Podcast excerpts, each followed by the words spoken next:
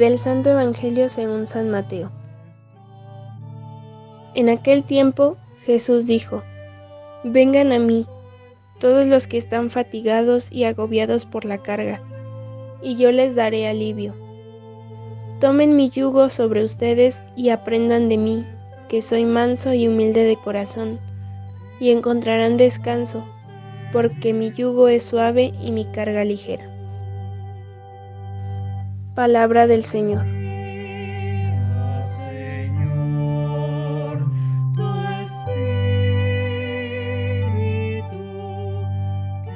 Mi muy estimado y queridísimo auditorio, muy buenos días.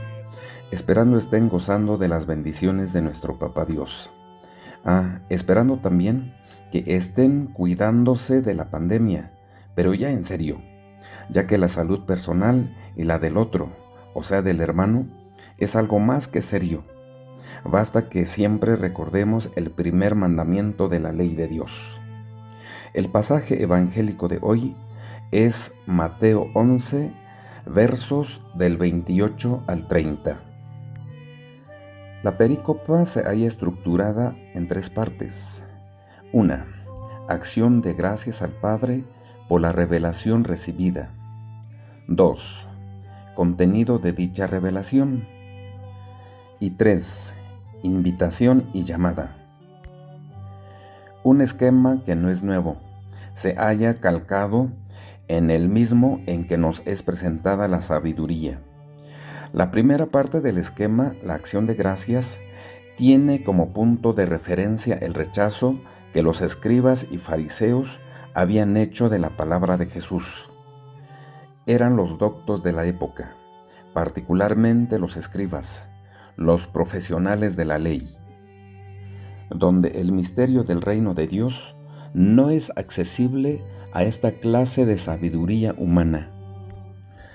La acción de gracias significa en este caso concreto la aceptación del plan o designio de Dios.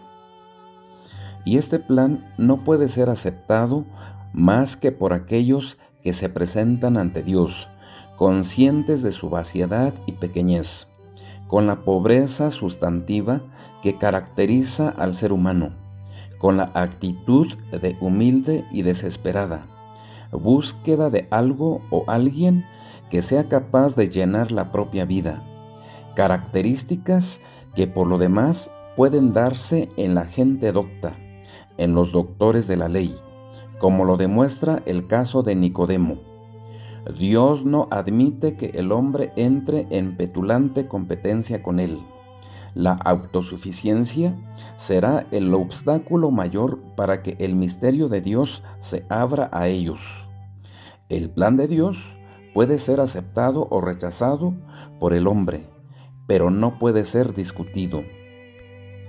La segunda parte del esquema habla de Jesús como el único revelador del Padre, y lo hace utilizando las categorías de conocimiento y revelación.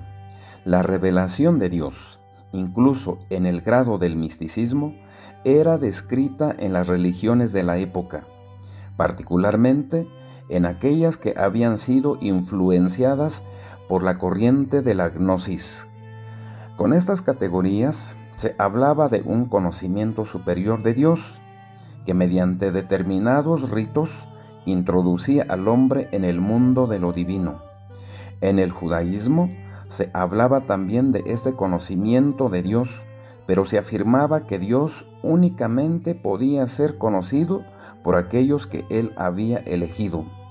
En definitiva, era el pueblo elegido el único conocedor de Dios.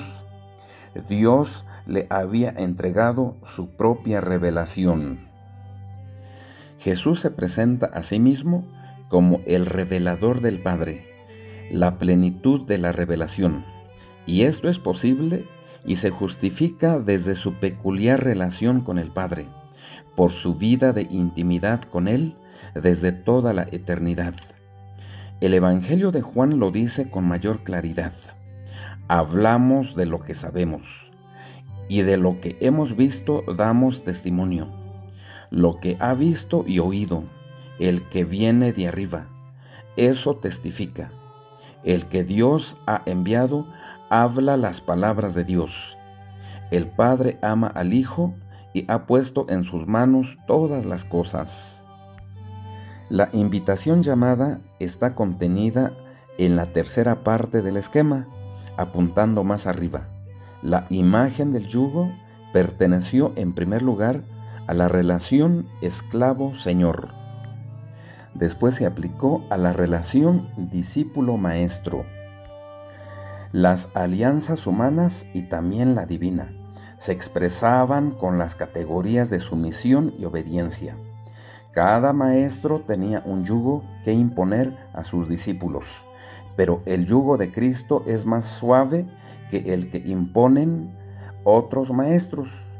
El texto hace referencia en primer lugar al yugo de la ley de Moisés, particularmente duro en su aplicación por los escribas.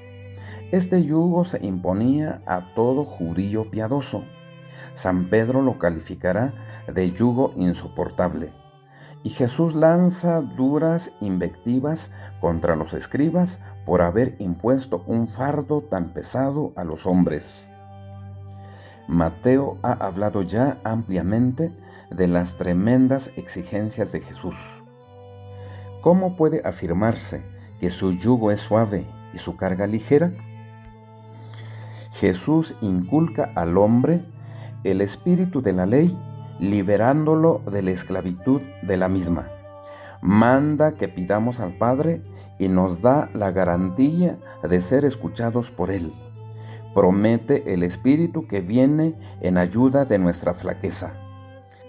Finalmente, Él mismo se presenta como manso y humilde de corazón su yugo nada tiene que ver con la opresión, precisamente porque Él viene al hombre con humildad, por el camino de la suprema humillación, para hacerse uno de nosotros, revolucionando las estructuras, sobre todo de la autoridad.